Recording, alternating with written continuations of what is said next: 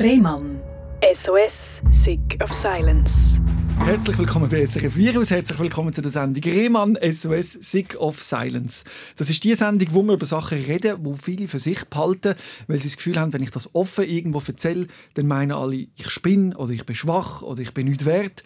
Aber ich glaube, wir müssen uns damit abfinden, dass wir alle irgendetwas haben im Leben, wo wir strugglen, wo wir Schwierigkeiten haben, wo wir uns vielleicht auch ein bisschen dafür schämen. Und ich habe das Gefühl, umso mehr man dazu steht und offener man darüber redet, umso kleiner wird das Problem. Und es geht darum, dass man es annehmen kann. Und mir gegenüber sitzt jetzt Easy. Und Easy, ich frage mich, wann hast du können annehmen, dass du eine Essstörung hast? Uff. Ähm, mit 15 bin ich diagnostiziert worden Anorexie. Das hat sich nachher ein bisschen gewandelt zu Anorexie mit Essbrechanfall. Und wirklich angenommen, dass ich ein Problem habe oder das quasi wirklich akzeptiert, habe ich vielleicht dann, in dem Moment, wo ich mit dem zweiten FU, also für fürsorglichen Freiheitsentzug, in der Puck wieder gesessen bin mit 30 Kilo und es nicht mal mehr geschafft habe, eigenständig Steg aufzulaufen, beziehungsweise ich bin auch 24 Stunden überwacht worden. Das heißt wirklich, es ist jemand zum Beispiel dabei gestanden, wenn ich so Sitzung an. Und das ist absolut ähm, menschenrechtlich, also gefühlt komplett bloßgestellt habe ich mich gefühlt. Also es hat wirklich viel gebraucht, willst es hat sehr sagen? viel gebraucht, das hat wirklich... Aber hast du denn dort schon verstanden und akzeptiert? Ich meine, das klingt jetzt einfach nach einer Zwangssituation. Ist denn die, wo du gefunden hast, okay, ich glaube, jetzt muss ich es annehmen, oder wie?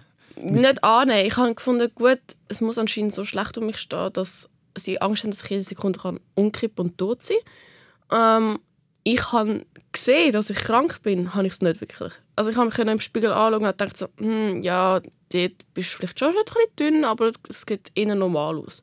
Mhm. Und ich glaube wirklich erst jetzt, in dem Moment, wo ich jetzt alte Bilder anschaue, sehe ich, wie schlimm ich ausgesehen habe. Also wie dünn? Wie dünn ich erstens mal bin und dass ich das noch irgendwie anscheinend cool gefunden habe und schön gefunden habe und mich auch so präsentiert habe eben auf Social Media und ich denke mir heute, okay, ist ein bisschen Fremdschämen, also Eigenschämen sogar eher, dass ich dort wirklich leicht bekleidet, aber mit nichts Haut, weder Arsch noch Oberweite noch Muskeln, aber ich habe gefunden, wow, ich sehe super aus. Ähm, das sehe ich erst jetzt richtig. Wie bewertest du das heute, die Bilder? Also findest du es grusig oder Nein. wie würdest du es sagen? Wie würdest du es bewerten? Klar, ich will überhaupt nie wieder im Leben so aussehen. Ich habe gerade gestern zu meinem Freund gesagt, ist jetzt lustigerweise das erste Mal, ich habe zehn Jahre probiert, durch Essstörung meinen Traumkörper zu bekommen. Ich habe durch alles Krankhafte probiert, den Körper zu bekommen, den ich mir immer gewünscht habe.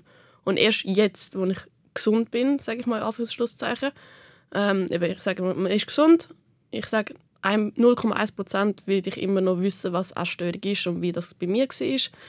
Ähm, jetzt erst komme ich zu dem Ziel Traumkörper, wie ich mich hundertprozentig in mir wohlfühle, weil ich weiß, wer ich bin, weil ich stolz bin auf wer ich bin, bin ich erst jetzt.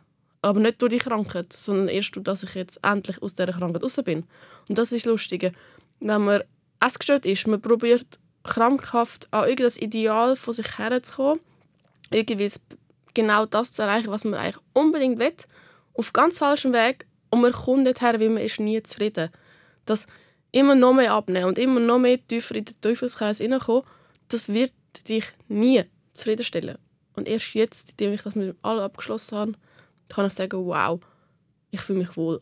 Mhm. Und auch jetzt, ich bin fast, nein, ich bin mehr als doppelt so schwer wie im tiefsten Gewicht und ich fühle mich pudelwohl. Ja. Wie du das geschafft hast, zu dem für dich Traumkörper zu kommen und äh, wie das schwierig war, das äh, schauen wir heute zusammen an.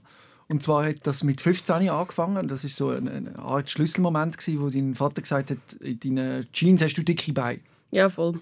Wir waren dort in der Ferien bei meiner Großmutter und ich musste als 15-Jährige schon in Erwachsenenklamottenläden gehen und dort irgendwie 38 müssen nehmen. Also meine besten Kolleginnen, sagen wir auf Schlusszeichen, haben irgendwie also noch Kindergrössen gehabt, die Steckenbeile, die mhm. ich so geil gefunden habe. Und ich habe halt recht früh meine Mets bekommen, recht früh schon eher eine breite Hüfte für als Kind, sage ich jetzt mal. Ähm, heutzutage ist es schon überhaupt nicht mehr so. Und habe dort eben die Frauenklamotten anprobieren und in denen ist mir dann, ich weiß noch, ich stand vor dem Spiegel und ich kenne die Szene im Kopf so gut. Ich brülle, weil ich mich so abgrundtief scheußlich finde in dem Moment. In meiner Familie zeigt mir das nicht. Also habe ich meine Training schon abgewischt, die Hose wie halbwegs zugemacht, bin rausgekommen aus dem, der Umziehkabine und eben das Erste, was mein Vater sagt, ist so, nein, nimm die nein, große Größe, das macht die dicke Oberschenkel. Und das ist für mich schon früher immer meine Hauptproblematik. Ich habe es gehasst, dass meine Oberschenkel aneinander reiben. Ich wollte die Tight Gap, die jetzt alle so hypen oder gehypt haben. Und die habe ich halt nie gehabt. Und dann war das für mich so, gewesen, okay, das ist jetzt so ein Riese auf dem Sahnehübel quasi. Jetzt ist es mal eine Woche keine Süßigkeiten und dann bin ich zurückgekommen von diesen Ferien. Es hat super geklappt. Ich war uh, streng. Gewesen. Ich habe gemerkt, uh, das ist etwas, was ich kontro kontrollieren kann. Das kann nicht meine Mami kontrollieren. Bin ich leidig, was ich mache, wenn ich bin, bla bla bla. Das ist alles von den Eltern.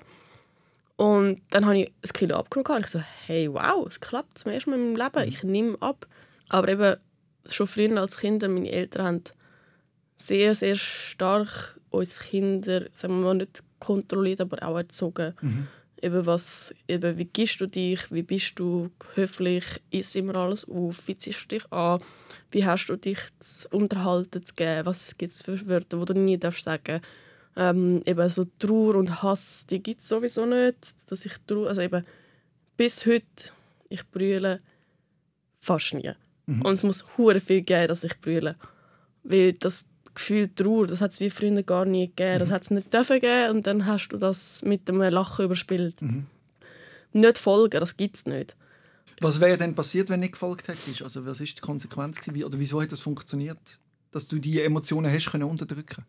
Nein, weil ich gewusst habe, dann gibt es Konsequenzen und von denen habe ich Angst gehabt. Die habe ich nicht müssen durchleben und ähm, deswegen habe ich die auch immer unterdrückt und ich habe auch immer meine Mutter gesagt, als Baby sei ich schon so ein Baby gewesen, was nie gefremdelt hat. Ich sage immer so ein Sonnenschein und ich so in mir drin ist pechschwarz und Schwefel und alles gewesen. und ich habe wirklich mit ab sechs ich habe mich gehasst. Ich habe nichts cool an mir gefunden, außer dass ich halt intelligent bin. Und das ist ja dann auch ausgenutzt worden die ganze Zeit. Ähm, als Streberin betitelt worden und so weiter. Und das ist mehr so gewesen, was ich hatte. Ich gewusst, ich kann gut zeichnen, ich bin kreativ, ich bin gut in der Schule. Und durch das habe ich probiert, mir die ganze Zeit irgendwie Liebe zu erkaufen durch gute Noten habe ich von meinen Eltern Liebe bekommen. Oh cool, hast du gut, hast einen Sechser geschrieben. Oh, wir haben dich lieb, du machst das toll. Oder ich habe ein schönes Bild gezeichnet. Oh, wie süß und bla bla bla. Ähm, eben so bei meinen Schulkollegen. Ich habe alles für sie gemacht. Ich bin so, meistens, man sagt immer so klicken, Mädchen klicken, gibt es einen Dummi, der alles für die anderen macht. Weil sie mhm. einfach dabei ist, bei den Beliebten, aber sie ist so ein bisschen der Bimbo. Und das bin dann wie ich gefühlt immer gewesen. Mhm. Weil am Schluss bin ich trotzdem immer ausgeschlossen worden bin zwar mhm. bei der Beliebten, gewesen, aber ja. Also hast immer um Liebe gekämpft, könnte man sagen. Ja, um vor allem... Anerkennung. Was? Ja, Anerkennung und vor allem bedingungslose Liebe. Mhm. Ich kann wählen, weil ich es nicht selber können. Ich wollte geliebt werden, genau so, wie ich bin, mhm. ohne dass ich ideal ausgesehen für die Person, irgendetwas geleistet habe, irgendetwas für die Person großartig gemacht habe, mhm. sondern einfach, weil ich okay bin als Isabel, so wie ich bin. Und eben, das ist bei meinen Eltern schon dann nicht gegangen, als ich mit 18 Jahren auch mich tätowieren Weil das hassen mhm. sie. haben meine Tattoos, keine in meiner Familie ist tätowiert. Außer mein Onkel, der das so ein bisschen im Suff mhm. wohl gemacht hat. Und das ist eine gute Ausrede für ihn. Ich bin die Einzige, die tätowiert ist und auch wollentlich das gemacht hat und wie ich es schön finde. Und das ist so eine riesige Anfrage gegen meine ganze Familie. Und ich habe auch gefunden, was wäre, wenn ich jetzt irgendwie sagen würde, nein, ich bin lesbisch oder nein, ich bin wirklich ähm, querschnittsgelähmt oder behindert. Gehe ich das in meiner Familie vollkommen akzeptiert zu werden? Ich habe das Gefühl, amix, meine Eltern mittlerweile ja, aber bei gewissen anderen denke ich einfach so, du wirst nicht akzeptiert, wenn du nicht dem Idealbild von perfekt entsprichst. Und also du hast das Gefühl, du erfährst dann Liebe, wenn du jemand anderem gefällst. Genau. Ja. Das war früher meine 1 zu 1 du Verbindung. Nur dann Liebe, wenn du Erwartungen sprichst, die man ja, an dich hat. Genau. Und wenn du die nicht erfüllst, dann wirst du nicht geliebt. Genau. Das war ja. ungefähr so, als ich geschätzte 20 Jahre, 25 Jahre gelebt habe mit. Mhm. Und wie erklärst du dir denn, dass da durch das äh, Kontrollieren vom Essen oder zum, durch das Abmagern, das hat dir ja irgendetwas gegeben in dieser Zeit? Was Hast du Liebe bekommen durch das, dass du so... Nein, ich bin ernst genommen worden. Ich habe schon oft gesagt als Kind, ich fühle mich nicht wohl, ich fühle mich zu dick, ich äh, habe mich nicht gern. Und dann war immer so, ach, komm, stell dich nicht an. Stell Ja. dich nicht an. Ja. Ähm, wir haben Geld, wir haben alles, was du brauchst. Du musst das nicht haben. Das, du siehst super aus, du bist intelligent, das ist egal. Was hättest du dir gewünscht von deinen Eltern oder von deinem Umfeld, wo du gesagt hast, ich fühle mich zu dick? Ja, dann gucken wir das an und gucken, dass es für dich besser wird. Irgendwie so, dass jemand sagt, ja, ich verstehe dich. Äh, Ich finde zwar vielleicht irgendwie auch, musst du nicht machen und dann mir aufzeigen, warum das nicht nötig ist in dem Moment. Aber immer so, dass ich sage etwas und der, die Aussage wird gerade verneint von jemand anderem. Und ich finde sie aber ernst und das Verneinen zieht meine Aussage ins Lächerliche. In das so, ach, stell dich doch nicht an das habe ich immer dann erst recht schlimm gefunden. Als wenn jemand sagt, hey, schau, vielleicht ist an deiner Aussage etwas wahr, aber jetzt zeige ich dir, was wahr daran ist und was eher unnötig ist oder warum du dir nicht unnötig Sorgen machst. Und wenn es wirklich so schlimm ist, dann schauen wir das an. Es gibt einen Weg sicherlich, dass du dich dort wohler fühlst und dass du das dann selber nicht mehr so empfindest. Also das Zauberwort ist Empathie. Genau, Sich, sich mit deinen Gefühlen verbinden genau. und sagen, ich sehe, dass es dir schlecht geht Ja, voll. und ich nehme das ernst. Und Ja. vielleicht nicht eine Lösung präsentieren und sagen, jetzt machen wir halt so und so, sondern einfach mit dir den Schmerz aushalten und sagen, Ja. doch, Ja, vielleicht ist es genau das gewesen. Ich nehme das Problem an, es ist da und jetzt schauen wir, wie, was können wir aus dem Problem machen. Und du hast wollen ernst genommen werden, indem du nicht mehr gegessen hast. Dann. Ich kann wählen. Unterbewusst oder ist das ein aktiver Plan? Gewesen? Nein.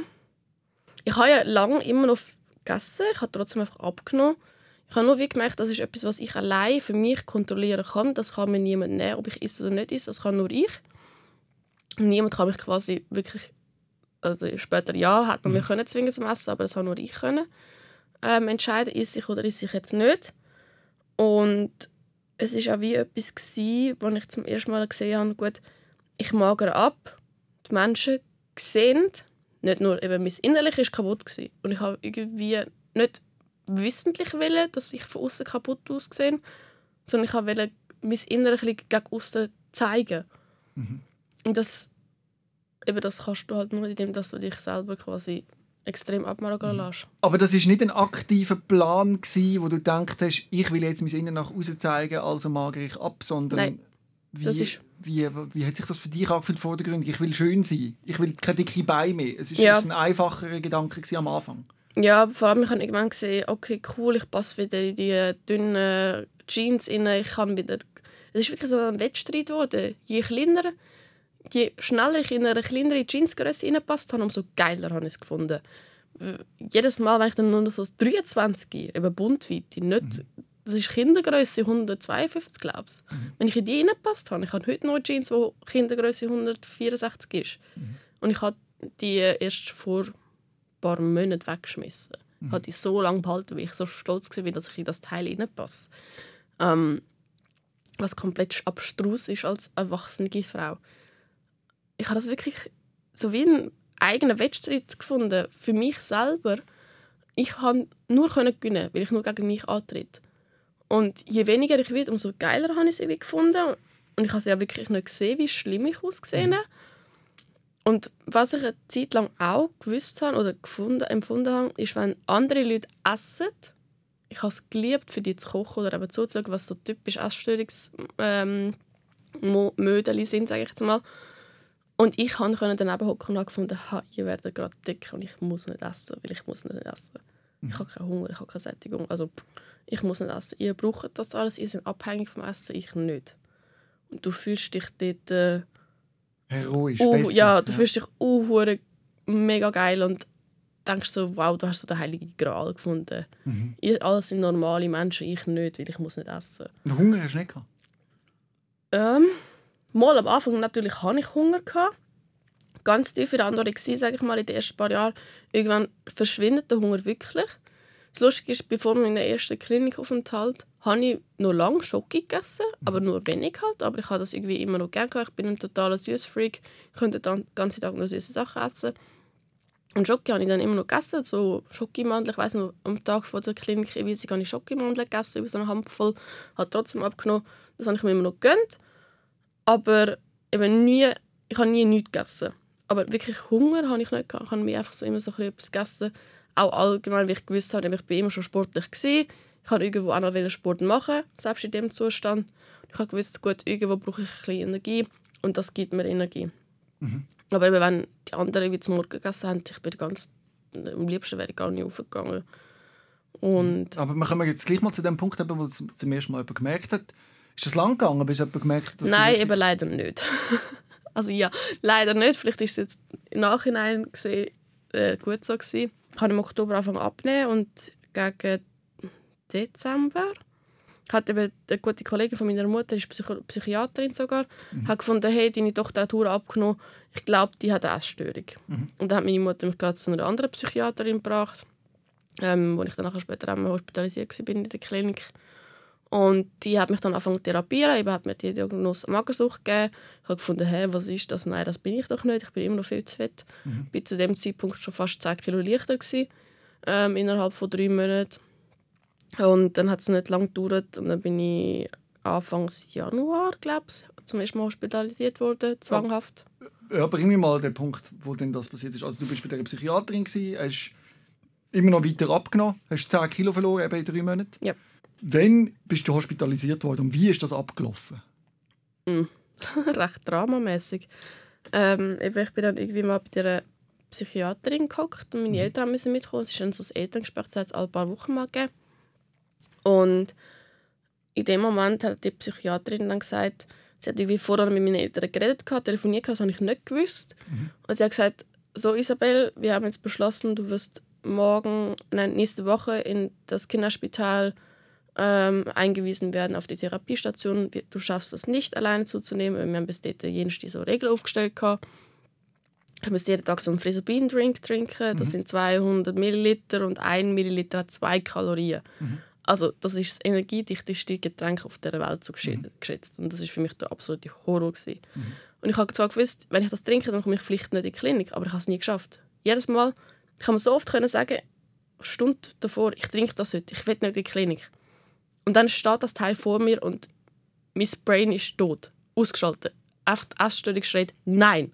Und ich bin mhm. wirklich, wir waren in Wien, im Schloss Schönbrunn und ich, meine Mutter holt den Drink raus und ich renne wie vom Bienen gestochen über den ganzen Schlosshof, damit ich dem Drink entfliehen kann. Mhm. Also es war wirklich komplett krank und gestört. Gewesen. Aber würdest du sagen, du selber hättest verstanden, hättest gerne getrunken, aber hättest nicht können? Ja. Um es zu beschreiben. Meine rationale, nicht, nicht meine rationale Isabel hat gesagt, ja, ähm, du willst nicht in die Klinik, trink. Mhm. In mir drin hat sich alles gewehrt, nachher, sobald mhm. ich das Teil gesehen habe. Und eben dann sind wir dort wieder im Gespräch gekommen und hat gesagt, eben, ja, ich werde hospitalisiert, ich habe es nicht geschafft. Und dann ist für mich eine Welt zusammengebrochen. Ich bin ausgerastet, soweit ich noch weiß, habe um mich geschlagen und habe erstmal meinen Vater, der mich dann eingefangen hat, weil ich habe das, das Zimmer schier auseinandergenommen ähm, weil ich irgendwie hässlich und traurig war, dass meine Eltern mich so betrogen haben. Mhm. Ich habe mich halt komplett hintergangen gefühlt auch. Und dann habe ich sie trotzdem akzeptiert. Ich bin dann halt sechs Monate in die Klinik. Das ist lang. Sechs Monate, ja. Ich war ein halbes Jahr in dieser Klinik. Was ist das für eine Klinik? Also, es ist eine Therapiestation. Also, du hast ein Zimmer für dich, wo du kannst schlafen kannst. Manchmal sind zwei Zimmer. Ähm, du hast eine Schule sogar. Also ich, mhm. ein meine, ich war jetzt mal schon im Gimmi. Mhm. Ich konnte einen Teilunterricht haben von meinem Gimmi. Also ich habe den Stoff mitgenommen und mhm. dann teilweise sind auch Lehrer gekommen und haben mich besucht und haben dann mit mir Stoff nachgeholt. Mhm. Und eben, du hast dann den Tagesablauf, vor allem was halt wichtig ist, sind deine scheiß sechs Mahlzeiten pro Tag, die du hast. Und was dort halt, eben, es ist auf Zwang. Ich war nicht 16 gewesen. meine Eltern haben mich auf Art Zwang gewesen, weil ich einfach noch nicht das Recht über mich selber mhm. hatte. Und dort wirst du auch so zwangshaft behandelt mit Ernährung. Also du hast einen Essplan, den musst du einhalten. Du musst alle Mahlzeiten aufessen. Mhm. Und die Mahlzeiten musst du sogar für eine spezielle Art essen, also für eine normale Art essen, wie als wenn du zum Beispiel zu klein schneidest oder etwas grossartig verschmierst auf dem Teller, das ist essgestört. Oder wenn du in einer gewissen Reihenfolge immer die Sachen nur isst, ähm, dann hast du wie Strafpunkte bekommen. Und ab zwei Strafpunkten, die du gesammelt hast pro Tag, hast du ins Zimmer hocken und man hat dir alles ausgeräumt. Es ist wirklich so... Also wenn ich jetzt das so höre, dann ist das nach einer schrecklichen Therapie. Ist das... Also, das ist ein bisschen altbacken, oder? Das, das ist, bisschen, zu altbacken, Das ja. ist überhaupt nicht... Das ist wie noch... Früher in der Schule hat man ja Kinder auch gehauen, wenn sie es eigentlich gemacht haben, oder? Wie ist das? Schlag Also es ist fernab von Empathie und verstehen und gemeinsam. Ist es so? Kann man jemanden nur mit Zwang aus einer Essstörung rausholen? Nein. Frage ich dich. Also ich sage nein. Bei Kindern, wo wirklich Kind, kind sind, wo es vielleicht einfach mal so ist, ich esse jetzt nicht irgendwie aus einem Affekt. Wir hatten auch eine Patientin die hat einfach aufgehört zu essen. Nicht mal, weil sie unbedingt hat abnehmen wollte. Sie war schon sehr dünn. Gewesen. Aber sie hat irgendwie mit dem Essen, irgendwie, sie hat, glaube ich, irgendwann mal etwas verschluckt und deswegen Angst vor Essen entwickelt. Das ist auch eine Art Essstörung. Und mit der kannst du das so einigermaßen machen. Klar, es gibt Programme dort, die weniger streng sind. Aber zum Beispiel, ich, hab, ich bin dort hergekommen, habe einen Schock gegessen, habe als erstes Mal gesehen, gut, keiner von denen isst Süßigkeiten, weil das ist ja böses Fett und böser Zucker. Gut, ich esse jetzt auch nie wieder Süßigkeiten. Und du kommst in die Klinik, sagen wir mal krank, und du kommst aus dieser Klinik raus und bist todeskrank. Also Weil bist du einfach- kränker rausgegangen, du bist, als? Ich bin viel kränker rausgegangen, als ich reingegangen bin. Weil dort sind natürlich ganz viele andere Essgestörte, Mhm. auch eben teilweise Problemikerinnen, ähm, Leute, die sich ritzen. Und klar, ich habe das mit dem Ritzen von früher schon ein bisschen gehabt, von einer Kollegin. Mhm. Dort bin ich nochmal drauf gestoßen. Eben dann bin ich also mit dem Kotzen dort drauf gestoßen. habe gefunden, ah, ja, das macht die auch. Dort habe ich es noch grusig gefunden. Ich habe gefunden, äh, wie kann sich jemand voll fressen und dann kotzen gehen, weil ich habe mich als Anorexie überlegen gefühlt. Mhm. Aber eben andere Anorexie, die haben dann halt irgendwie gefunden, wie sie können Essen verstecken können, dass sie keine Süßigkeiten essen. Sie haben im Stehen nur geschafft, weil im Stehen verbrennst du mehr Kalorien als im Sitzen. Sie haben mit den Beinen angefangen zu wippen, so durch Kalorien verbrannt. Aber ich weiß, ich bin ja nach dieser Klinik dann heim, habe irgendwie fast wieder 10 Kilo zugenommen, habe mich fett als fuck gefühlt, sage ich so schön. Und überhaupt nicht akzeptieren, bin wieder zurück. Und dann hat halt natürlich meine Mutter wieder müssen quasi Klinik spielen und hat dort mich angefangen zu kontrollieren, was mir überhaupt nicht in den Kram passt hat. Und dann habe ich irgendwie trotzdem wieder alles angefangen abnehmen. Habe dort dann... Ist das dort schon? Gewesen? Also deine Mutter hat dich dort gezwungen, mehr oder weniger täglich Ja, sie hat- 4000 Kalorien zu essen. Genau. Sie hat so wie einen Ernährungsplan gehabt. Ich habe so irgendwie zwei Scheiben Brot zum Morgen mit so und so viel Gramm Butter, Gomfi, bla bla bla bla bla. Und das ist jeden Tag so abgelaufen. In der Schule habe ich es natürlich nie gegessen. Und das heißt, ich habe gewusst, gut, wenn du heimkommst, dann musst du jetzt nur so und so viel nachessen, weil du schaffst es sonst nicht, auf dem Gewicht zu bleiben, weil es ist Zwang gewesen, wenn ich mehr, zweimal, wenn ich in zwei Wochen mehrmals abgenommen habe, muss ich wieder zurück in die Klinik oder so. Und ich habe es natürlich irgendwie immer geschafft. Vor allem, ich habe dann angefangen, Wasser zu trinken. Jedes Mal vom Weg, am Wochenende, habe ich gewusst, okay, Samstag ist Feiertag, haben wir irgendwie, weiß nicht wie viel Liter Wasser reingepumpt, bis zu drei Liter am Schluss, mit einem Kilo Erdbeere dazu. Also ich habe ein Kilo Erdbeere gegessen und drei Liter noch getrunken und das war wirklich schlimm für mich. Und bin dann auf die Waage gestanden, einfach, dass ich das Gewicht irgendwie abfälschen kann. Ähm, eben ist die Strafe gestanden. Dann habe ich halt jeden Abend müssen, zumindest am Anfang noch, wirklich viel, viel essen. Das heisst, nach der Nacht bin ich mal runter, habe irgendwie ein bisschen Sport gemacht, weil das habe ich natürlich auch immer zwischendrin müssen machen. Also als Zwang, hast du das Gefühl? Ja, es war so eine typische Tagesroutine. Vor dem Morgen habe ich heimlich in meinem Zimmer Sport gemacht. Dann bin ich auf Gassen probiert. Dann bin ich, wenn es möglich war, nicht, wenn es mir frei hatten und nicht ins Gymnasium müssen, habe ich dort nochmal Sport gemacht. Sonst habe ich daheim noch mal Sport gemacht. Ich bin joggen mega viel. Sport ist für mich früher immer schon etwas, was ich gerne gemacht habe. In der Essstörung ist es sehr schnell zum Zwang geworden. Und dann bin ich jeden Abend nach der Nacht runter, habe ein bisschen Sport gemacht, Sit-Ups und bla bla bla, wie es so typisch ist. Und dann bin ich wieder rauf, heimlich Küche, weil ich habe das etwas mega beschämendes gefunden, dass ich jetzt noch mal Mund essen und ich nicht wollen, dass es jemand sieht. Und habe mich dann in die Küche eingeschlossen mit so einer Schiebetür. Mein Vater hat es jedes Mal gehört, er ist vor dem Fernseher geguckt, aber er hat nie etwas gesagt, zum Glück. Und habe dann dort noch angefangen, wirklich jenseits auch Gutzli und Joghurt und weiss nicht was alles in mich reinzustopfen. Und wir haben unten bei uns im Kinderstock, sag ich mal, zwei Stück, haben wir noch einen Keller, wo mega viel Glasse immer war. Meine Mutter ist jeden Tag für mich das Ben Jerry's kaufen und ich habe dann dort die Ben Jerry's noch gegessen. Und ich weiss eben noch an einem Abend, ist mir so kurz über schon gewesen, ich bin mit vollem Bauch vor dem Tiefkühler gehockt, ich konnte nicht mehr stehen und habe das Glas noch probiert, mich reinzuwürgen und dann ist mir einfach ob sie gekommen. Und da ist irgendwie so die Idee gekommen, ah ja stimmt, halt, in der Klinik hat sich auch immer eine übergeben nach dem Essen. Mm, du hast dich jetzt auch gerade übergeben, das heisst, die Kalorien sind alle wieder draus. Okay, geil. Ich kann alles essen, was ich will, ich muss mir nichts mehr verbieten. Ich hole das auch wieder raus. Und ich nehme nicht zu dazu. Und das war so ein bisschen der Anfang von meiner Bulimie. Gewesen. Wie lange ist es gegangen, bis das jemand gemerkt hat? Uh, das weiß ich gar nicht mehr genau, aber nicht lange leider. Also leider zum Glück auch wieder. ähm, Weil die Essenfälle sind dann immer mehr und mehr und mehr geworden. Ich bin dann teilweise in der Mittagspause im Gimmi irgendwo in Coop, habe alles eingekauft, was ich haben musste. Ähm, habe das dann im Kästchen zwischengelagert, habe angefangen auf dem Heimweg schon die ersten Sachen zu essen, habe mich in meinem Zimmer eingeschlossen an die Heime. Und nach einer Zeit vor allem meine Schwester gemerkt, weil unser WC war zwischen unseren zwei Zimmern. Mhm. Und sie hat immer gehört, wie ich mich dort erbliche. Und dann, ja, meine Mutter hat es irgendwann auch sehr schnell gecheckt, dass immer, wenn ich heimkomme vom Gimmi, ich mich erstmal voll fressen und kotzen gehe. Mhm. Und dann hat sie teilweise auch immer mein Zimmer untersucht, solange ich im Gimmi war und hat dann mein ganzes Essen weggerührt. Und das ist für mich so absolute Beraubung von meinem Eigentum, mhm. gewesen, von meiner Krankheit. Ich habe das Gefühl, ein Teil von meiner Krankheit wird gerade in den Müll geschmissen. Und das ist das Einzige, was ich wirklich hatte in dem Moment. Und da bin ich auch, da haben wir so schlimme Streit oft gehabt. Und ja, eben nachdem das mit der Bulimie eine Zeit lang war, habe ich ja angefangen, meiner Mutter ihre Schilddrüsentabletten zu klauen. Schilddrüsentabletten? Genau. Wieso? Meine Mutter hat äh, einen Unfall gehabt, hat eine kaputte Schilddrüse und muss mhm. deswegen Tabletten nehmen. Und ich habe irgendwo herausgefunden, dass die Tabletten den Stoffwechsel ja beschleunigen. Wie hast du das herausgefunden? Ich bin eben im Gimmi. Ja. Wir haben Schilddrüse durchgenommen, okay, L-Tyroxin und oh, oh. Eutroxin. Ja. Ähm, ich habe die ganzen Hormone dort gelernt. Mhm. Und eben, wie gesagt, ich bin, in, äh, also ich bin sag ich mal, nicht dumm. Mhm. Und ich habe mich schon immer sehr für eben Sport, Ernährung, mhm. Wissenschaft, mhm. eben auch als Essgestörte. Du wirst der beste Ernährungsberater mhm. der Welt. Du kannst ja. jede Kalorie im Schlaf auswendig. Mhm.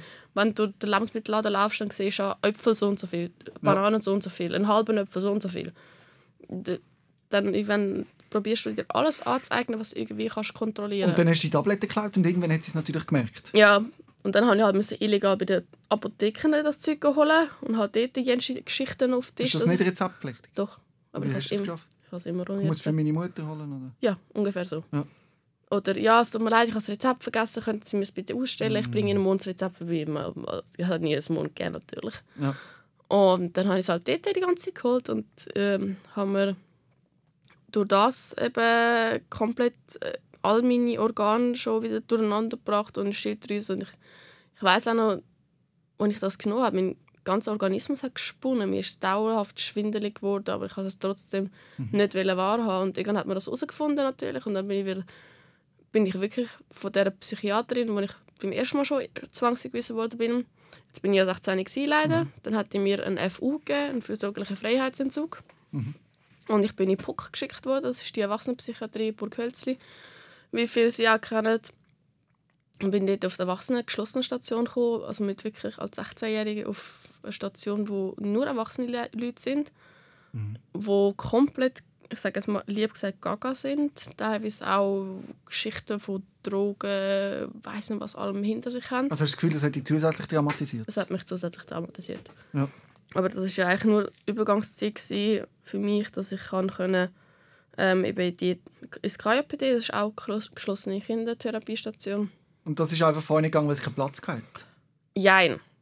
Sie haben mich bei der PUC kontrollieren und eben dort ist halt so, du wirst vier, also nicht 24 Stunden überwacht, aber mhm. du bist Dauer, du bist halt eingeschlossen, du kannst nicht raus, wenn du nicht mit einem Leiter mitgehst mhm. oder mit einer Pflegeperson ich hatte auch jeden Tag Zimmerdurchsuchungen, gehabt, dass sie mir alles abgenommen haben, was irgendwie, sag mal, medikamentös oder irgendwie auch schon nur irgendwie Pfefferminztee, weil das ja abführend wirkt und bla bla bla. Ah, und in der Kinderpsychiatrie ist das weniger streng? Nein, leider eben nicht. In der KJPD war es genau gleich streng. Gewesen. Dort hatte ich auch wieder Essplan, gehabt, Zimmerdurchsuchungen jeden Tag.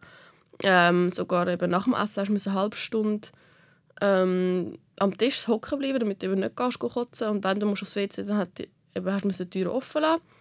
In der Puck habe ich ab und zu noch geschafft, mich zu übergeben, aber das ist halt mhm. gewesen, weil sie dort mich noch nicht so, so krass kontrolliert haben. Sie hat vor allem noch nicht gewusst, sie, in der Puck, das ist kein, Essstörungs, äh, kein Essstörungsraum. Mhm. Die wissen wenig von Essstörung, die wissen das Symptombild circa, aber sie mhm. wissen nicht, was alles möglich ist oder wie krank du wirklich sagen wir, in deinem Kopf bist. Und auf KJP, sind halt spezialisiert auf Essstörungen.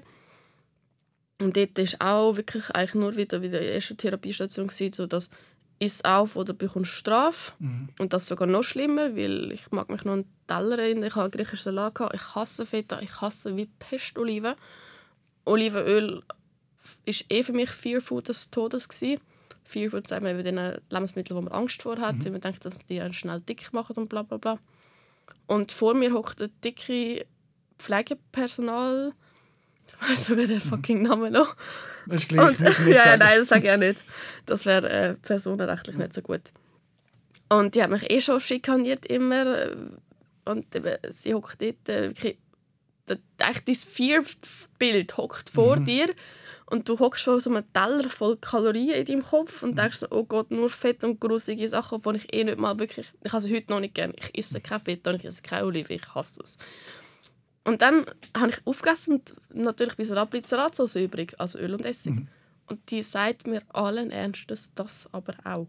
Ich musste das pure Öl in mein, in mein Maul hineinleeren. Und ich bin ich habe mich so gedemütigt von nicht nur einfach als Essgestörte, sondern auch als Mensch. Kein normaler Mensch schlabbert seinen Teller ab, wenn dort noch Salatsauce drin ist. Normale Leute, okay, nehmen das Brot und vielleicht tunken es dort noch. Das habe ich nicht mal gehabt zum Essen. Ich habe nicht mal Brot gehabt. Ich hatte so einen Reissalat dann eben noch gehabt, und den habe ich aufgegessen. Gehabt. Äh, Ja, alles so Sachen. Das ist Du hast es aber trotzdem geschafft, dort weiterhin abzunehmen und hast... Nein, in dieser Klinik habe ich ein bisschen zugenommen. Ich war nur fünf Wochen am Schluss dort. Gewesen. Ah, ja. Weil ähm, dort war auch Vorgabe, gewesen, 700 Gramm pro Woche. Und einmal in einer Woche habe ich aus Versehen, also aus Versehen, ich habe 900 Gramm zugenommen und habe dann das mega schlimm gefunden. Aber okay, ich habe gefunden, gut, ich habe die 700 geschafft. Und in der nächsten Woche, das war Woche dann 5, gewesen, habe ich nur 400 zugenommen. Und habe ich gefunden, ja, hey, schaut mal, jetzt bin ich zwar 100 Gramm drunter, aber dafür habe ich ja letzte Woche zu viel zugenommen, jetzt gleicht sich das ja aus. Und dann haben sie gefunden, nein, du hast keine, 5, äh, keine 700 zugenommen. Und dann war es schon mal ein Kilo, gewesen, dann, äh, 700, äh, dann nur 600 äh, hat dann gefunden, ja, du darfst jetzt nicht raus am Wochenende. Eben, ich habe dort auch noch schon jeden Tag eine Stunde mit meinen Eltern spazieren oder mit Pflegepersonal, wenn das gerade Zeit hat. Sonst bin ich eh dort irgendwie gefangen gewesen. Und dann haben sie gefunden, nein, du musst jetzt da bleiben. Und das habe ich mir nicht gefallen lassen, weil ich bin 16 gewesen. und habe gefunden, gut, ich habe keine fürsorgliche Freiheitsentzug mehr, weil das nimmt dich in der Klinik nicht an, wenn du einen hast. Dann mussten sie wieder wegnehmen in den Puck genommen. Das haben sie gemacht, weil ich dort ein bisschen zugenommen habe und mich wollentlich gezeigt habe, dass ich jetzt eben in eine Klinik gehe. Ähm, haben sie gefunden, eben, ja, du musst jetzt da bleiben. Und ich gefunden, nein, ich entlasse mich jetzt selber, das kann ich. Ähm, und habe mich wirklich selber entlassen, bin wieder heim, komplett wieder in die Essstörungsmittel reingefallen. Ich habe wirklich fast jeden Tag gebrochen ähm, ja, gebrochen. Ich habe drei Stunden Sport jeden Tag müssen machen. Dann hatte ich ja einen Unfall. Gehabt. Also müssen machen, weil du getrieben warst. Ich war getrieben, es war einfach eine Sportsucht. Ganz kurz zu der Kind Kinderpsychiatrie, wo wir durch, durch sind. Ähm, hast du das Gefühl, das hat etwas gebracht oder im Gegenteil? Und prangerst du das an, die Art und Weise, wie dort mit Essgestörten umgeht? Oder findest du, das ist richtig, dass man das so macht? Oder hat man das empathisch, muss man das empathisch machen? Muss man das umdenken? Nein, ich finde, das müssen wir umdenken. Wieso macht man das nicht? Ich weiß von einer Pflegerin, die dort war, sie war sehr jung und sie hat zum ersten Mal die ganzen Sachen, wie sie dort waren, in Frage gestellt. Die arbeitet jetzt in der Nähe von dort, wo ich wohne. Sie hat mir dort gesagt, sie sei sehr schnell aus dieser Klinik, äh, Kinderklinik gegangen, weil sie eben genau das nicht wollen. Sie hat gefunden, ihr könnt nicht jede Essgestörte in den gleichen Topf schmeißen und wie ein Buch von A bis Z. Eben, das ist kein, kein Mathematikproblem und dann habt ihr die Lösung und dann könnt ihr noch x auflösen und dann ist jeder gesund.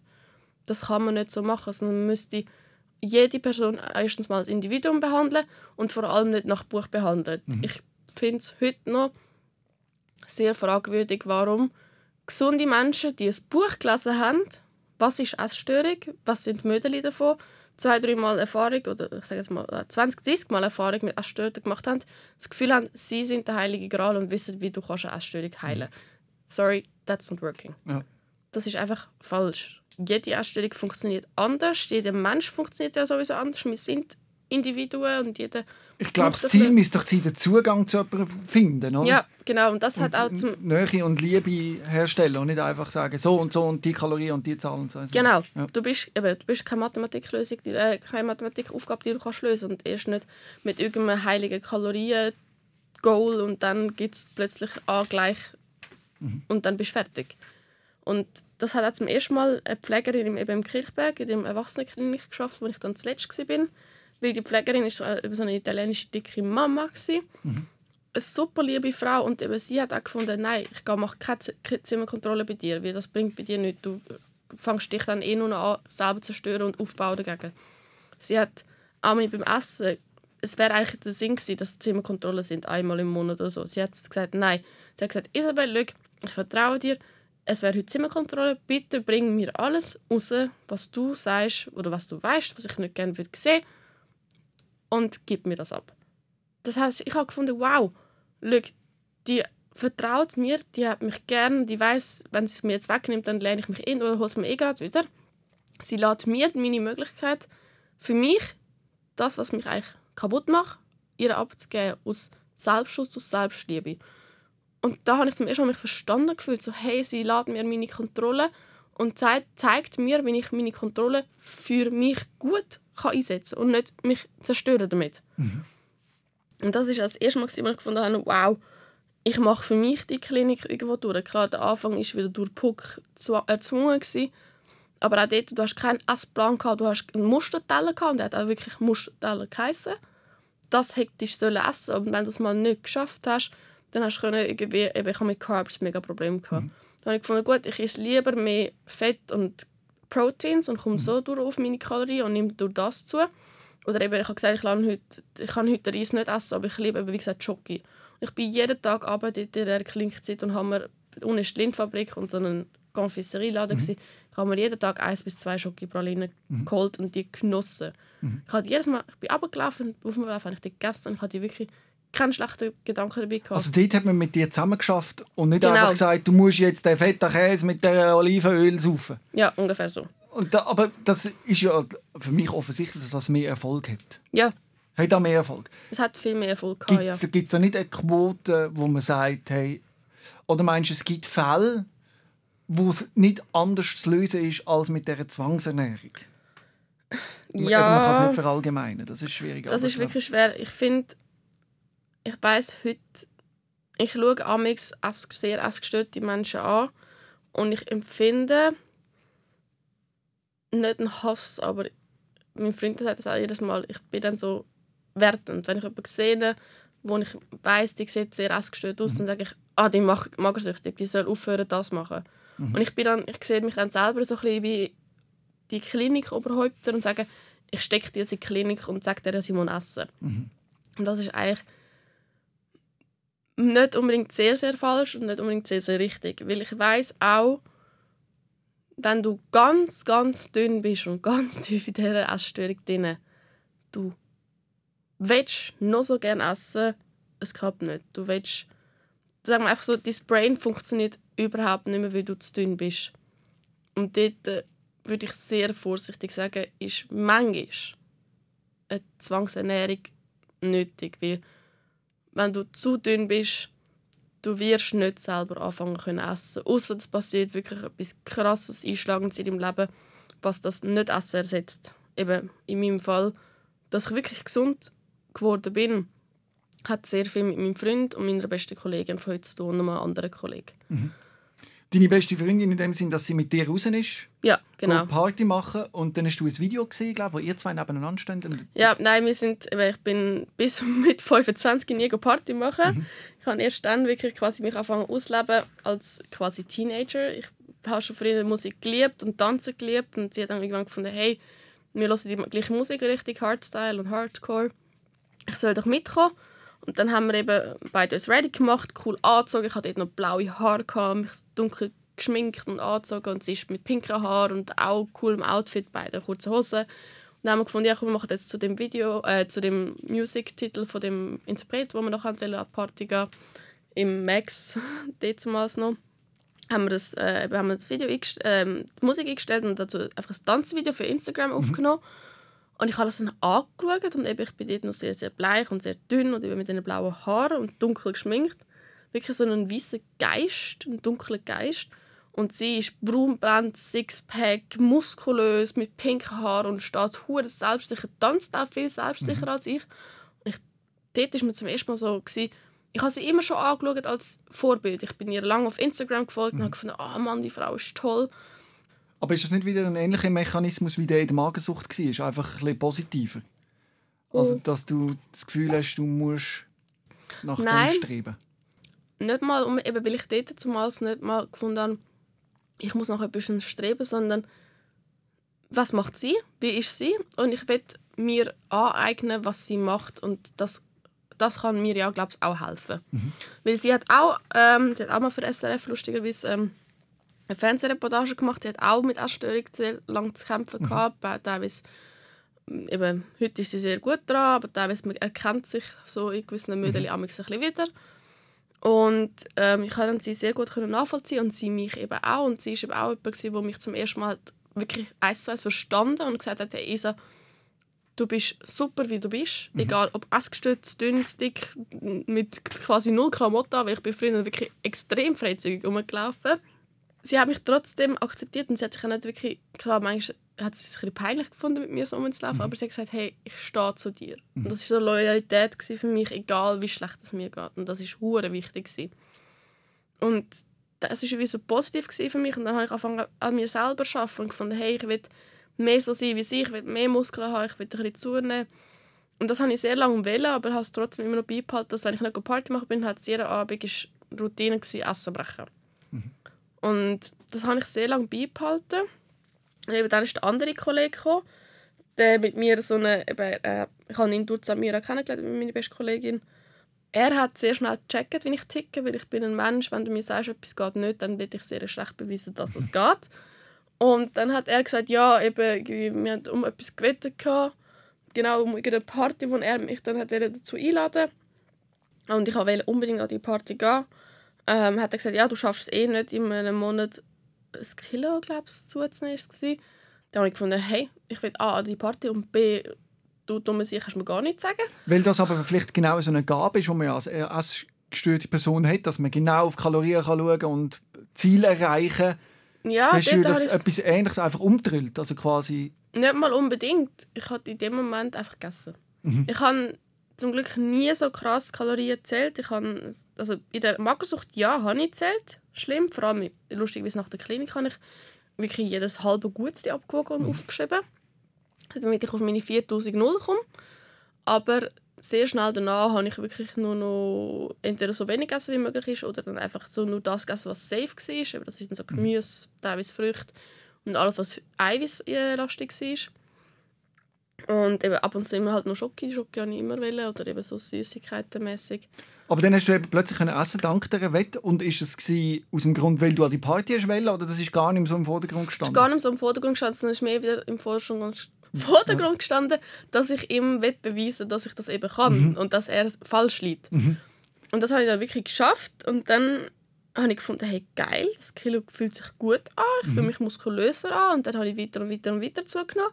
Bin immer mehr in das Party, die Partyszene reingekommen, habe immer mehr gesehen, hey, ich brauche nicht jeden Abend das Essen brechen. Aber du hast es immer noch ein bisschen gemacht. Ich also habe es immer noch ja. wirklich sehr oft noch gemacht. Mhm. Ich habe es zwar auch geschafft, immer mal wieder einfach zu Samira zum Schlafen zu gehen, und dort war das noch nicht. Gewesen. Und das war so autopilotmäßig, du musst viel essen und nachher brechen? Ja. Das hast also, du nicht selber... Ab, und hast du während weiss, dem gewusst, das ist ein Zeichen, das ich mache? Nein, in dem Moment ja. habe ich einfach an nichts gedacht, ich habe es einfach ja. nur gemacht. Es war so wie ein Automatismus, eine mhm. Routine mhm. im Tag. Ich weiß noch, es ist meistens gegen die 5 Uhr losgegangen, wenn ich am 5 Uhr noch im Gimmick war oder in der Uni zu dieser Zeit dann schon war. Dann hat es in mir angefangen zu brodeln, weil ich wollte essen anfangen und dann brechen, damit ich dann genug geschlafen habe, damit ich am nächsten Tag wieder kann ins Gym gehen und Leistung bringen und bla bla bla. Und das habe ich lange wirklich nicht mehr hinterfragt. Es ist einfach so, ich habe es noch gemacht, weil ohne das ist wie, habe ich Angst passiert etwas Schlimmes oder so. Mhm. Das ist wirklich so eine Routine und Menschen sind Routinenwesen. Mhm. Wenn etwas neu oder wenn etwas wegfällt, dann oder auch die Angst war, was mache ich dann in dieser Zeit? Mhm. Was fange ich in dieser Zeit mhm. an, wo ich jeden Abend über drei Stunden mhm. mit Kochen, Essen, Brechen mhm. ähm, totschlagen, sage ich jetzt mal. Was mache ich dann? Mhm. Und ein Schlüsselmoment war dann dein jetziger Freund gewesen, während der Corona-Zeit. Für viele ja. ist Corona etwas Tragisches, für dich hat es etwas Gutes gehabt? Ja, für mich hat es wirklich Erzähl mal, was ist dir passiert? Er ähm, hat dann als Zivildienstler in einem Spital arbeiten und hat sich dort namentlich an Corona angesteckt. Lustigerweise habe ich zwei, drei Wochen davor Corona schon gehabt. Ich habe es einfach nicht gewusst, weil dort Corona noch gar kein Thema war. Ähm, ich bin vier Tage komplett flach gelegen, ich habe nichts geschmeckt, ich hatte kompletten Geschmacksverlust, gehabt, mhm. Atemnot, ich konnte nicht auf den Bus sickern. Okay, auf jeden Fall, dann ist er gekommen, zu mir schlafen und hat dann irgendwann im Bett gesagt so, ja du Schatz, übrigens, ich habe, äh, Baby, ich habe Corona. So, okay, cool. Das heisst, ich stecke mich jetzt auch, ich habe mich nie angesteckt. Und dann ist eh Lockdown gekommen. Und dann sind wir zusammen wirklich zwei Monate bei mir. Ich habe anderthalb Zimmer. gehockt und ich habe gewusst, sobald er das gesagt hat, okay, jetzt ist Lockdown, jetzt bleibt er bei mir, haben wir eh nichts zu tun. Okay, jetzt kann ich nicht mehr bingen. Jetzt kann ich nicht mehr fressen, weil er ist 24-7 bei mir. Im ersten Moment habe ich riesige Panik bekommen. So, oh Gott, was, was schaffe ich das? Kann ich das? Die ersten drei Tage waren wirklich Horror am Abend. Weil ich musste essen und das drinnen behalten. Und das, irgendwann gewünscht dich ja, dass jeden Abend einen leeren Magen hast, dass du komplett kaputt bist. Hast du das gemacht, weil es vor ihm verstecken Ja, also es wäre gar nicht gegangen. Ich kann ja nicht fressen, während er nebendran steht. Ja. Und ähm, dann eben, eben dann war die eh ganze bei mir und habe gewusst, okay, das ist jetzt over. Und ich habe es mir dann nicht anmerken lassen. Ich habe es mir erst letztens gesagt, dass dort äh, die ersten zwei Wochen oder andere, eine Woche recht schlimm für mich war, dass ich dort so einfach mhm. quasi kalten Entzug vom Essbrechen mache. Mhm. Durch ihn aber, aber es ist dann jeden Abend leichter geworden. Das ist wirklich sehr schnell gegangen, auch wenn es mir dort wie eine Ewigkeit vorkam. Mhm. Dass ich mich beruhigt habe innerlich, dass ich nicht mehr den, den Binge-Druck hatte weil jede Essgestörte kennt, vor allem Polemiker kennen das. Wenn du einmal in deinem Kopf hast, du kannst jetzt fressen, du bekommst den Gedanken nicht mehr raus. Mhm. Du musst es durchziehen. Und das, selbst während dem Bingen unterbrechen, das kannst wie nicht, das ist Automatismus. Und du hast so einen inneren Stress, du willst das abbauen und durch das Kotzen kannst du nachher abbauen. Mhm. Und der ist immer weniger und weniger und weniger geworden. Und eben so nach Woche zwei oder nach dem ersten Monat vor allem dann, habe ich gefunden, hey, ich habe es jetzt einen Monat geschafft. Mhm. Und ich will es gar nicht mehr. Mhm. Und dann, je länger es gegangen ist, und wenn ich jetzt heute müsste, also probiere mich zurückzuerinnern, die Essbrechanfälle am Abend und die ganze Zeit, wo ich jetzt so komplett essgestört gelebt habe, das ist so voll nicht mehr ich. Also mhm. es ist dann mega weird irgendwie, aber ich sehe nicht mich. Ich sehe so wie eine fremde Person das ganze Zeug machen. Und an mich daran zurückzuerinnern, es ist so wie halb ein böser Albtraum und ich bin jetzt endlich aufgewacht.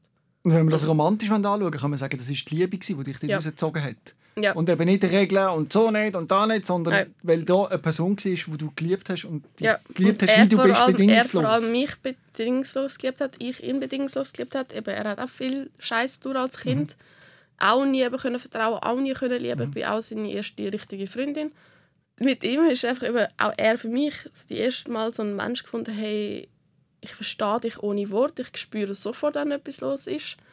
Und eben, wir lieben uns auch krass. Also mhm. ja, basically sind wir schon geheiratet, auch wenn das noch nicht feststeht und alles, aber ja. Und ja, das hat mich wirklich schlussendlich, ich sag mal, mit all diesen Four Steps, die ich gemacht habe, eben durch Kollegen, durch Tanzen, durch Party mhm. machen, durch den Kollegen mit der Wett, ähm, durch andere Kollegen, die mir immer gesagt haben, hey Isa, du bist so ein total crazy Vogel, aber wir hätten dich irgendwo gern, ähm, habe ich es endlich geschafft, für mich zu sagen, hey, ich bin gesund. Und das soll andere auch Mut machen, dass es genau. einen Weg rausgibt, auch wenn es unmöglich scheint. Ja. Die Phase hast du auch gehabt. Ja, vor allem nicht, ich hasse es, wenn ich jemanden höre sagen, ich bin eh chronisch krank, das bringt doch nichts. Wie dann hast du dich selber aufgegeben. Das ist das Schlimmste, ich finde das Schadeste, was du kannst sagen kannst. Weil das einzige Projekt, das du auf dieser Welt hast, oder was wir auf dieser Welt haben, sind uns selber. Wir kommen allein und wir gehen allein. Mhm. Wir haben zwar tolle Weggefährten und für die ist es super, wenn wir sie haben, aber wenn du nicht dich selber akzeptierst und liebst, dann wirst du A, nie wirklich jemand anders lieben können und B, hast du dann dein ganze Leben verschenkt. Mhm. Weil es bringt nichts, wirklich meiner Meinung nach für jemand anders gesund zu werden oder zu leben oder irgendetwas zu machen. Wenn du es nicht für dich selber kannst machen dann kannst du es erst recht nicht für den anderen wirklich machen. Hast du Angst, irgendwann mal wieder einen Rückfall zu haben? Und wie verhinderst du das? Ich hatte schon mal einen Rückfall, gehabt, so eher gegen die Anfangszeit nochmal. Da ist mein Freund mal kurz arbeiten und ich hatte dann irgendwie einen dummen Tag gehabt und dann habe ich mal wirklich nochmal wieder Essen gebrochen. Ich habe es dann einfach geschehen lassen und habe dann im Nachhinein gedacht, hey, das war so unnötig gewesen, das ist so total blöd von dir, das musst du nicht machen. Und deswegen, ich habe wirklich Angst davor. Ich glaube, erst recht, wenn du Angst vor etwas hast, dann kreiert das Stress und der Stress kreiert eh mehr, dass du einen Rückfall hast. Was würdest du machen, wenn es wieder käme? Hast du äh, Ressourcen, wo du dich melden kannst? Ja, natürlich. Also ich könnte mich jedem Freund, also mit der besten Kollegin Freund, äh, öffnen. Meinem Freund könnte ich öffnen. Mir selber vor allem erstmal eingestehen, halt, du hast jetzt einen Rückfall, ist es, wodurch ist es passiert oder warum ist das jetzt gerade so? Es ist okay so, weil klar, wenn du sagst, oh Gott, das ist mega schlimm, dann machst du es nur noch schlimmer meistens, von meiner Meinung nach, sondern einfach sagen, gut, in dem Moment habe ich jetzt gerade wieder einen schlechten Tag oder eine schlechte Woche oder einen schlechten Monat. Du kommst da wieder raus, du weißt, du hast es schon mal geschafft, das schaffst du nochmal. Mhm. Und du musst jetzt nicht zu dieser Ressource greifen, ähm, die dich krank gemacht hat und dich dort wieder selber zerstören, weil das ist auch der falsche Weg. Und das hast du einmal müssen auf die Herd durchkapieren und jetzt kannst du selber du weißt es und jetzt machst du es wieder richtig. Ich weiß, dass der Podcast da ganz viel hören, wo jetzt gerade in einer Essstörung drin sind. Hast du noch irgendeinen Tipp für dich oder irgendetwas auf dem Weg, auf dem Weg zu mitgeben? Ja, sag dir selber, am besten ins, Spiegel, äh, Spiegelbild, ich habe ein Problem, es ist okay, das Problem zu haben, es ist nichts Schlimmes, es ist nichts, wofür ich mich schämen muss. Ich darf Hilfe annehmen, ich darf mir Hilfe suchen, ich bin nicht nicht wert, weil das ist immer ein großes Problem, dass ich alle, die Essstörungen haben, ich bin ja eh nicht wert, ich brauche gar keine Hilfe, ich bin die Hilfe nicht wert. Und das stimmt nicht. Hilfsuche ist auch keine Schwäche, sondern es ist eine Stärke, weil du dir zum ersten Mal dann das suchst, was dir endlich kann vielleicht helfen Und such dir etwas oder jemand, in meinem Fall eben mein Freund und meine Kollegin, wo dir zeigt und gesagt, dass du eben ein toller Mensch bist, egal wie schlecht es dir im Moment geht und dass das okay ist, dass es dir im Moment schlecht geht und dass es nicht Schlimmes oder Schämendes ist und dass wir zusammen oder auch mit, dass du und mit der Hilfe von anderen kannst dein Problem schaffen und schauen, dass das Problem für dich kein mehr wird. Weil eben immer, dass du das schamhaft verstecken, ver, verneinen, das haltet dich in dieser Erstellung drin. Oder über, ja, es ist gar nicht so schlimm. Oder ja, dann lebe ich halt bis ans Lebensende. Ich hatte auch eine Kollegin, gehabt, die ist, hat sie gesagt, chronisch krank. Und sie ist heute noch krank. Ich sehe sie ab und zu noch rumlaufen. Und ich denke mir so, du bist deswegen noch chronisch krank, weil du das als normal mittlerweile ansiehst und gar nicht mehr probierst, das irgendwie abzuändern und gar nicht mehr auch Hoffnung hast, weil das Leben ist so viel schöner wenn man nicht 24-7 mit Essen beschäftigt ist. Mhm. Aber das ist ja schwierig zu verstehen, wenn man Das ist auch schwer zu verstehen. Man hat das Gefühl, was mache ich da mit dieser Zeit, wo ich jetzt alles Essstörungszeug reinstecke? Es gibt so tolle Dinge. Und allein, dass ich gestern zwei Stunden im Bett nur eingekuschelt war und nichts gemacht habe, ein bisschen am Handy gehängt habe. Früher nie möglich gewesen. Ich dachte, nein, da wären meine Gedanken nur 24-7 um Essen herumgekreist. Gestern nicht. Ich konnte einfach entspannen. Mein Körper war ruhig. Ich liege im Bett, denke nicht an Essen. Schaue mir coole Strände an von Feriendestinationen, ein paar coole Leggings, Kolleginnen, was hat sie gemacht und so postet. Einfach komplett Ruhe in sich drinnen hm. finden. Und das klingt hure esoterisch, aber nein, ich habe zum ersten Mal wirklich Ruhe und Akzeptanz in mir drinnen gefunden. Und früher wäre das nie möglich gewesen. Und das zu haben in dir drinnen ist auch gegen außen extrem wertvoll, weil ich merke, das habe ich auch dort bei der Essstörung schon gemerkt, sobald ich anfangen zunehmen und mich selber mehr und mehr lieb habe, meine Ausstrahlung hat sich von 0 auf 100 geändert. Früher bin ich wieder ein schwarzes Geistchen durch die Stadt gelaufen. Heute, ich stehe in der Mitte der Bahnhofstraße, ich laufe von mir aus in irgendeinem Outfit die Bahnhofstraße durch, alle starren mich an und ich weiß einfach, hey, starrt mich an, denke, was ihr wollt, ich bin happy mit mir, wie ich bin. Aber das ist so krass, du fallst viel schneller auf. Und das sagen mir mega viele Leute, auch jetzt, wo ich eben arbeite. Meine Ausstrahlung ist auch extrem. Ich komme in, in den Raum rein und viele Leute sagen mir, dann fängt irgendwie die Sonne an scheinen. Mhm. Weil du weil einfach so eine Erhellung bist für, für, mhm. für einen Raum. Weil jeder gerne mit dir redet oder dich anschaut und irgendwie sieht, ich lache, ich strahle, ich mache Witz. Und ich sage, hey, wenn ich dich sehe, dann habe ich gute Laune. Mhm. Und das finde ich so etwas Schönes. Mhm so jemand können sein mhm. Auch weil ich eben vor allem mit mir happy bin. Mhm. Weil ich für mich innen drin so einen Ski gefunden habe. Oder ich sage immer, für mich meine Schneeflocken gefunden habe. Mhm. Und das kannst du nach, außen, äh, nach außen ausstrahlen. Schön. Danke, Isi, für das offene Gespräch. Sehr gerne. Merci. Danke. Rehmann. SOS, Sick of Silence. Jeden Dienstag vom 6. bis am 7. auf SRF Virus. Und online als Podcast und Video 24-7 auf srfvirus.ch.